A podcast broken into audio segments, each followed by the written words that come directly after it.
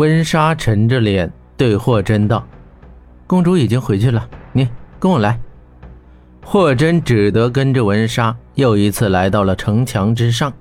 霍真刚站定，温莎突然反手拔刀，刀光一闪，霍真额前的一丝细发已被削下。霍真疑惑道：“这是什么意思？”温莎举刀指着霍真道：“你竟然对我火鸟国公主有非分之想！我看你是胆大包天了。”我什么都没做，少来狡辩！刚才若非我经过，你们两个在那里缠绵，谁知道会干出什么事？霍真叹气道：“哎，同是天涯沦落人，我跟公主只是朋友，没有别的。”温莎的刀缓缓放下，冷冷道。但你最好想清楚，金雪贵为公主，你跟她是不可能的。霍真道：“我当然清楚，但我希望你能明白，我对公主从没有那种想法。算你有自知之明，但我却感到疑惑。你不为名，不为利，不为美色，也不为权力，你跋涉千里，横越沙漠，却来帮我们，这究竟是为什么？你又图什么呢？我什么也不图。”也许，霍真顿了顿，目中闪过一丝萧索之意，缓缓道：“也许是为了一个承诺，又或许，这就是我的命运。”承诺，命运。霍真沉默，不再说话。他拒绝再解释下去。温莎道：“不说算了。”他叹了口气，又道：“哎，你知道吗？昨天夜里，我们损失了十名骑士。”火鸟骑士英勇刚烈，值得敬佩。温莎一拳捶在城垛之上，他叹口气，担忧地说道：“我国的敌人仿佛越来越多了，先是玄火教，又是银狼，可我却连敌人到底是什么都不清楚。霍真，你知道吗？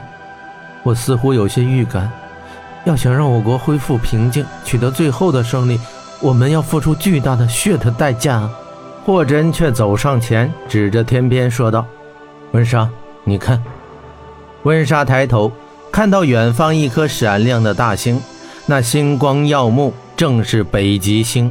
霍真道：“纵使是最深沉的夜晚，也避不住一丝星光。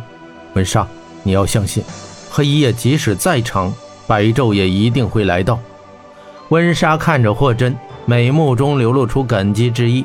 他说道：“霍真。”你真是一个与众不同的人，你的每句话、每个行动，总能给人一种力量。也许，这是因为我从不肯放弃希望。希望，没错，正是这两个字，他才会远走天涯，游历世界，只为寻找那一份渺茫的复生希望。温莎赞许的点点头。霍真又道：“你放心，虽然我人单力薄，但这一次。”只要神霄还有一口气在，我就一定陪你们走到最后。温莎心中的感激是不言而喻，她伸出一只手道：“霍真，谢谢你。”霍真也伸出一只手，握紧他的手，一股热血在两人心中涌起，一种战友的情谊在两人之间充溢。温莎激动道：“霍真，如果我们两个能活到最后。”我便拿出最好的蜜酒与你彻夜通年，一醉方休。霍真笑道：“哈哈，快哉快哉！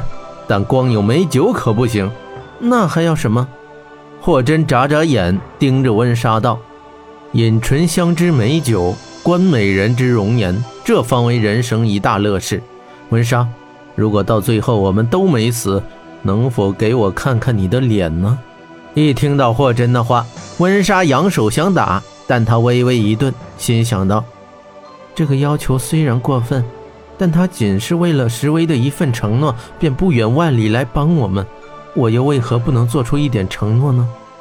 温莎缓缓放下拳头，咬咬牙道：“你可知道，从我十二岁起，除父亲以外，再没有男人看过我的脸。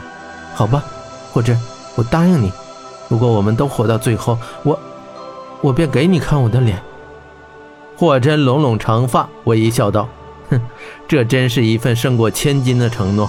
看来我一定要好好的活着呀。”温莎离开了，穆拉提寒毒已解，但仍未苏醒。温莎不放心，要去守着他。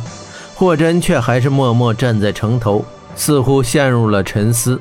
他并非是想看温莎的脸，他只是觉得一个美人不应该把自己美好的容颜隐藏起来，摘下面具，也许可以帮他解开一个心结。夜阑人静，霍真抬头仰望一下银河清晰的影子，银河的影子那么的像北龙山的山谷，他又想起了北龙山那个温暖的山谷，山谷内紫色花海中那座坟茔。那里沉睡着他最挚爱的人。当山峦在星辉下沉默之时，当原野在月光下沉睡之时，有一颗心却醒着，思念，无尽的思念。三娘，云三娘。每次想到三娘，他的心便会涌起一股幸福，但随即又感到悲伤。没有经历过失去挚爱的人，不会知道生命有多脆弱。之前只是觉得来日方长，来日方长。没有经历过失去挚爱的人，永远不会真正了解孤独的滋味。霍真，他不会忘记三娘的话，以及他自己的承诺。星星就是爱的化身，霍真，请答应我，如果整个世界都陷入黑暗，也要去做一颗最亮最亮的星，为那些等待希望的人带去光明吧。三娘，我答应你。我用我的生命承诺，当暗夜来临时，我的刀会为他们驱散黑暗，穷我毕生也要做那颗最亮的星。